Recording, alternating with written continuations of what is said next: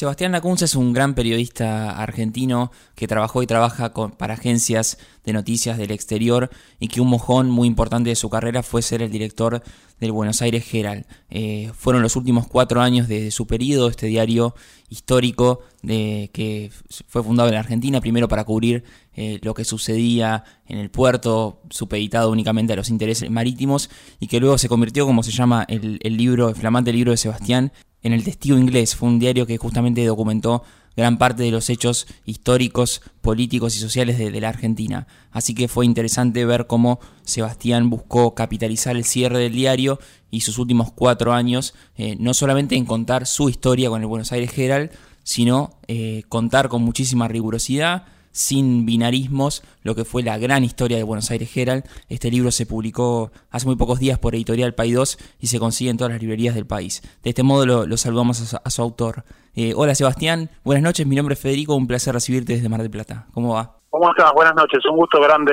hablar con vos.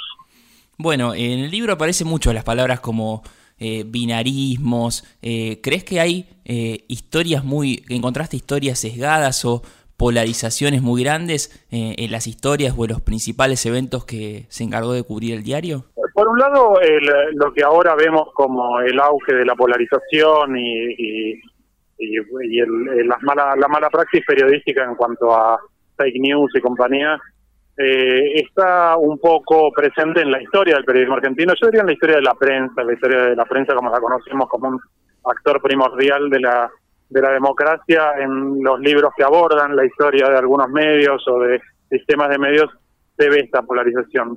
Eh, sí, obviamente ahora la lectura actual permite otras conclusiones en cuanto a el uso de redes sociales o el territorio digital, eh, que sí cambió bastante mucho el, marco en el que se dan las discusiones. Pero para ir a lo concreto de, del Gerald, eh, el Gerald nace en 1876. Poco después viene la generación del 80, no había democracia en la Argentina. Y, bueno, la polarización y la instrumentalización de la prensa eh, para objetivos políticos y económicos eh, ocurrió desde entonces y te diría sin, sin interrupciones, digamos, con mayor o menor intensidad, pero sin interrupciones. Particularmente el papel del Gerald al ser un diario escrito en inglés le otorga una singularidad, ¿no? Por eso muchas veces se presumía, a la luz de lo que yo pude trabajar, se presumía erróneamente que el le había eh, quedado al margen de estas situaciones polarizantes eh, y no había participado de algunas de las de las páginas eh, no tan buenas del periodismo argentino. Sí, bueno, para graficarlo de alguna manera, el Gerald es recordado o pasó a la historia por ser el único medio, que vos incluso te lo, te lo tomás un poco con, con sorna cuando decís el único medio que, tres puntos suspensivos en algunos pasajes del libro, que se encargó de denunciar los desaparecidos en, Argentina, que publicó los habeas corpus, que siguió de cerca algunos casos en particulares, por ejemplo, el secuestro de, eh, de periodistas. Y así que para hablar de esos binarismos, te pregunto cómo coexistían editoriales, porque hay un interesante trabajo sobre las editoriales del diario que están reproducidos fragmentos centrales sobre distintos procesos históricos. Eh, por ejemplo, en un momento Robert Cox, el exdirector, eh, posicionaba a Buenos Aires como la capital mundial de los secuestros. ¿Cómo coexistía una editorial así con una defensa a veces más ferviente, a veces menos, de la política económica de Martínez de Oz? ¿Cómo podían sobrevivir esas dos cuestiones en una redacción? Mira, e-, ese es el punto crucial. Eh, yo eh, siempre aclaro, cuando se dice el Herald fue el único diario que denunció las atrocidades del terrorismo de Estado, eh, yo digo, eso, grosso modo, es verdad, es cierto. hay una, una prédica, una actitud, una praxis muy, muy, muy meritoria de, del Herald a lo largo de los años de la dictadura para salvar vidas, literalmente. A mí me parece que eh, no hay galardón mayor en la vida de un periodista y de un medio de comunicación eh, que haber servido para salvar vidas, haberse puesto a disposición, a disposición de una causa que permitió que, algunas personas no fueran desaparecidas para siempre y que algunos abuelos recuperaran a sus, nietos.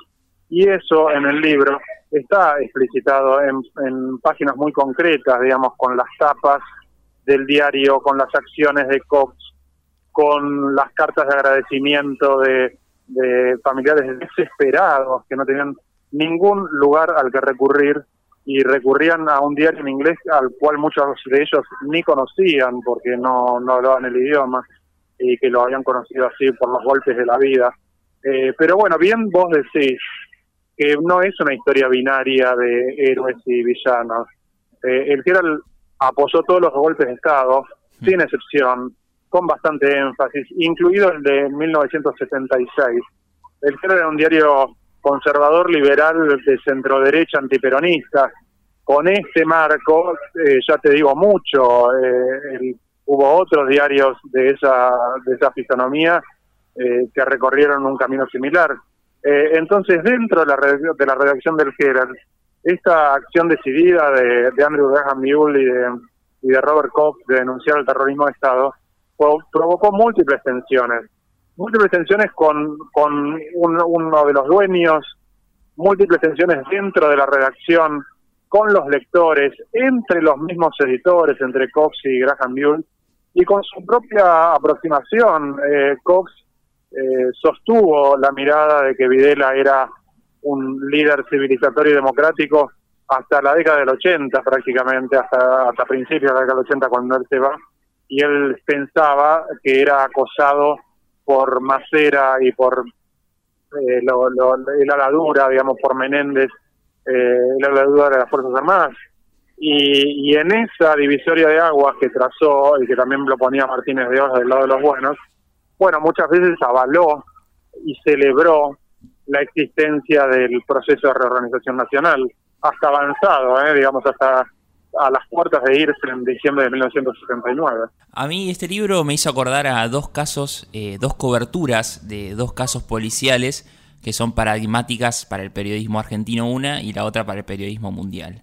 Eh, por un lado, lo que fue la, una de las mejores crónicas policiales que se hayan escrito, que es la cobertura de, Soriano sobre Robledo Puch, donde Soriano, con lo que podemos decir con el diario del lunes, en su misma cobertura del caso, se ríe o toma con mucha ironía la cobertura de todos los medios sobre ese caso. Eh, eso me parece que a vos te ayudó a verlo con los ojos del presente, sabiendo cómo por ahí Clarín, La Nación, se refirió a la dictadura o a Videla, por ejemplo. Y el otro que me hizo acordar mucho, un caso que vos contás, que era inédito, de un desaparecido, un trabajador de Monsanto en, en Zárate, que se vincula de forma directa con el diario, me hizo acordar como una especie de un pequeño a sangre fría, ¿no? Como un caso perdido y un periodista que va a buscar esa verdad. Así que te pregunto cómo fue trabajar con, con el diario del lunes, o con en este caso con el diario ya cerrado hace varios años, y después también cómo matizar esos hechos inéditos que cubrieron la historia del diario eh, y que sean una parte de su historia y no todo, no es que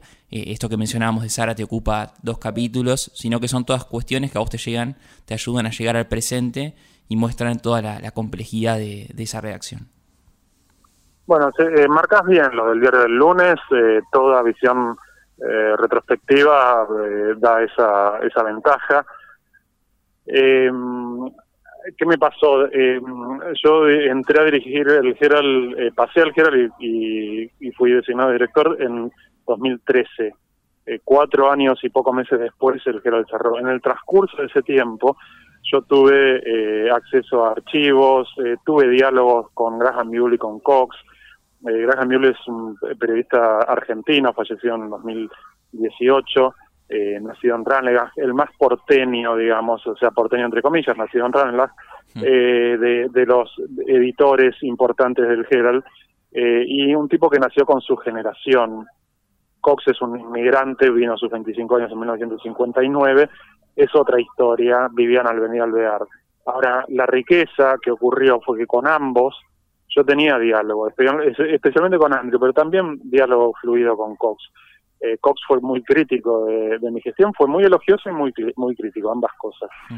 Eh, entonces, al ir escuchando esas historias, esos indicios, eh, lo que vos mencionabas del médico de Zárate es realmente, hay, hay, hay tanta, es un libro, imagínate, de 141 años eh, tantas oportunidades, tantas veces mientras lo escribía decía esto da para un libro en sí mismo, ¿no? Y un poco la historia de Zárate eh, da para, para un capítulo, por, para un libro por sí solo.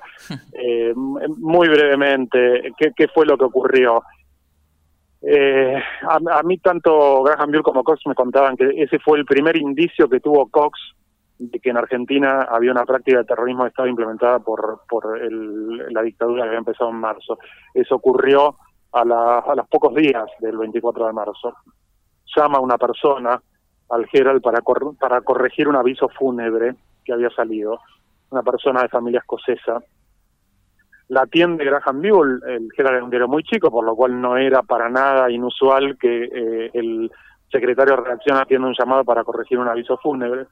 Y la persona eh, que llama desde Zárate, una mujer, eh, dice que pasó algo tremendo, que ella no lo puede contar, y además dice algo revelador, dice, si yo lo cuento, para mí se acabó la Argentina. Esa frase eh, reflejaba un poco la visión de una parte muy importante de los inmigrantes británicos en la Argentina, que, ya estaban a esa altura muy afincados y que podían inscribirse dentro del, tradicional antiperonismo de la clase media alta argentina eh, y que había visto cómo habían chupado a su a su yerno, que no era de la comunidad británica, era la pareja de la hija. Y, y bueno, esa, eso los lleva a ellos en silencio a ir a Zárate a enterarse de la historia y a firmar un acuerdo de confidencialidad que dura hasta hoy, eh, de que no iban a revelar la identidad por, por aquello de que se acaba la Argentina para mí, digamos, la mujer que vive, de, no, perdón, la mujer no vive, vive la hija de la mujer, eh, no quiso, de hecho no, no hizo la denuncia, no está en el informe de CONADEP, eh, y, mantuvieron tanto Cox como Graham Buell en, secreto esa historia, también la familia. Yo pude acceder a la identidad y está allí revelada eh, con detalles en el libro porque un miembro de la familia accedió a hablar conmigo. estas complejidades de fuentes, de verdades que estuvieron ocultas, muchísimos años y que estuvieron ocultas porque quizás con, esa, con ese ocultamiento salvaban de otras vidas. Decís que hay unas 60 entrevistas originales en el libro, hay un trabajo muy interesante con, los archivos. Y también contás que Graham Yule en un momento te dijo, apurate flaquito eh, a terminar el libro, probablemente porque ella veía su muerte inminente. Eh, ¿Crees que ese, ese, ese apurate flaquito ayudó a acelerar la publicación del libro o, todavía, o en un momento llegaste a, una, a un agotamiento de, fuentes y de historia que ya el libro como que se empezaba a escribir solo? Mira, eh, eso de, de, Andrew es muy emotivo porque eh, vos pensás que Andrew eh, escribió unos 20 libros, varios de ellos de historia, y en ninguno abordó el Gerald. Y el Gerald era su vida, él, él, lo dijo, es algo trágico en mi vida, pero me doy cuenta que mis últimos 40 años estuvieron vinculados al Gerald eh, lo dijo hace un tiempo, hace unos años en una entrevista, eh, y él no quería hablar de eso. En parte yo creo eh, que él no quería hablar de eso porque le, escapaba mucho a las historias épicas, ¿no? Un poco Cox y el entorno de Cox se hicieron más cargo de relatar el Gerald. Cox con mucha persistencia, un hijo escribió un libro, el mejor amigo escribió un libro sobre el Gerald, eh, él siempre remite su, análisis, su abordaje de, los hechos eh, en relación a la historia del Gerald y Andrew era todo, todo lo contrario, ellos estuvieron distanciados décadas, ¿no? También con James Nelson. Y, sin embargo Andrew tenía ganas y cuando me encontró me dijo, dale flaco, que pasa el tiempo, que se acaba el tiempo. Eh, y quedamos, eh, teníamos una, una entrevista pendiente, ya habíamos hecho una, y falleció. Eh, sí, una expareja de Andrew eh, dice que ella eh, piensa que Andrew pensaba que se iba a morir, efectivamente, estaba su, su salud un poco debilitada. Y el libro para mí fue muy trabajoso porque eh, el cierre eh, me afectó en lo profesional y en lo personal, eh, porque fue un cierre que se precipitó, fue un cierre traumático, fue un cierre en el que los dueños no, no aparecieron, digamos, el grupo lo decidió cerrarlo y, me lo comunicó a mí, a nadie más, digamos. Eh, entonces eh, yo me embarqué en la escritura del libro, de entrada me, me, pidieron que escribiera mi historia personal, o sea, a los cuatro años, y me pareció mucho más interesante ir a los 141 años. Hmm. Y bueno, en ese en ese trabajo, mientras yo trabajaba en, empleos eh, de periodísticos, bueno, fue, fue fue agotador. Eh, obviamente dejas partes afuera pones puntos eh, y en un momento decís ya está, eh, pero pero no sé, o sea, sí, podría podría escribir otro otro volumen similar por lo menos con, con cosas que han quedado afuera. Sí, el libro es muy interesante, está muy bien escrito, es muy completo. Eh, está buenísimo y por supuesto todos están invitados a leerlo. Se llama El Testigo Inglés, está disponible en todas las librerías del país. Pero bueno, me salteo el siglo y medio del Gerald para hablar un poquito del final. Eh, vos, eh, en, el final del libro decís que en parte te enterás por el cierre definitivo del Gerald por un llamado de un periodista de Clarín que te pregunta si realmente van a cerrar el diario y ahí vos empezás a, averiguar porque era un rumor que corría así un tiempo, pero llegás a la confirmación final. ¿Fue tan así? Sí, digamos, la antesala del cierre fue así, efectivamente. Eh, eh, no, es novedad para nadie que los diarios están, eh, en más de un sentido, las empresas políticas están están afrontando crisis múltiples, la del que la, del que la crisis múltiple, múltiple más la propia, y, y se venía rumoreando, hubo pases de manos, digamos, se vendió en el 2007, en el 2008, en el 2015, y cuando, cuando asume Indalo ya casi inmediatamente em, empieza a vislumbrar eh, que, no le veía salida. Pero eh, empezó así una rumorología de que cierra, de que lo compran, de que etcétera, etcétera, eh, que ya en un momento aprendes a convivir con eso, ¿no? Es, forma parte de lo cotidiano. Y, y, cada tanto decía, lo compra tal, incluso salían notas erradas, operaciones de prensa en La Nación, por ejemplo, no ocurría. Y una vez me llama Alejandro Alfiel, el periodista de Clarín que, que sigue medios eh, por intervalos, eh, y me, me dice, Alejandro Alfiel también había hecho una cobertura muy, desde mi punto de vista, muy parcial y muy pobre del acontecimiento Nisman del Gerald y, me llama y me dice eh, me dicen que el Herald pasa a ser semanario y que despiden a 70% del personal, eso un día a la noche, cerca de las 9 de la noche, y yo le digo, no, no es así, pues yo ya me había acostumbrado a decirle, no, no es así, eh, a las versiones, y me dice, mira que es en serio. Y bueno, subo y me lo confirman. O sea, se da esa paradoja, eh, Clarín e Indalo se acusaban de cosas gravísimas mutuamente, eh, pero se da esa paradoja de que eh, o le filtran o, dejan que se entere un periodista de Clarín antes que el director. Imagínate lo que eso genera en la redacción, ¿no? En mí y en la redacción. Eh, al día siguiente, de hecho, salió la nota, está la nota en Clarín que dice que esto va a ocurrir. por lo cual yo ahí esa noche alcancé a avisar a la a parte de la redacción y el resto se enteró eh, leyendo el diario al día siguiente, entonces eso dio un giro copernicano a lo que a lo que era la vida interna de la redacción hasta ese momento. Mm. Y hablando de las sociedades, de, estos empresarios que, mencionabas que estuvieron a cargo del, diario en, la última etapa, con el kirchnerismo, vos también ahí citás una nota que, publicaste junto a, junto a un colega en el Gerald, donde eh, decís algo así como que una política democrática de comunicación hubiese sido la, carta más inteligente para que el gobierno juegue a eh, desarmar o desmontar un poco el poderío de Clarín, no hacer una guerra tan directa. Eh, ¿Seguís con la misma conclusión o por qué elegiste ese, ese esa cita de una, nota tuya justo ahí en, también en, el último tramo del libro? Porque a mí me interesó desde siempre el, periodismo sobre comunicación, sobre medios, sobre sistemas de comunicación y sobre el periodismo de periodismo.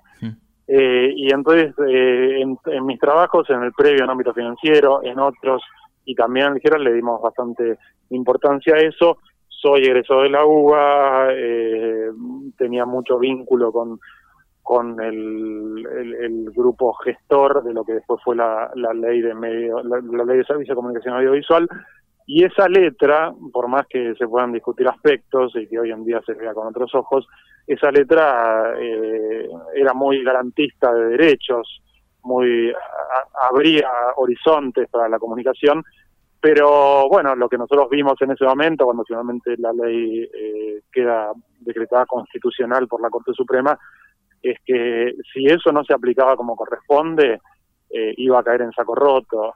Hmm. Eh, si el kirchnerismo la utilizaba como finalmente la utilizó, como en efecto ya la está utilizando como una herramienta para mm, aplicar sobre los enemigos y, no aplicar sobre los amigos. Y bueno, tarde o temprano eh, Clarín iba a tener una, una ventana por donde entrar para decir, acá el árbitro está siendo injusto, eh, me tienen que salvar. a Clarín si algo no le falta, son jueces que le dicten cautelares, cuando tiene o cuando no tiene razón. Eh, jueces, eh, empleados administrativos, lo que fuera.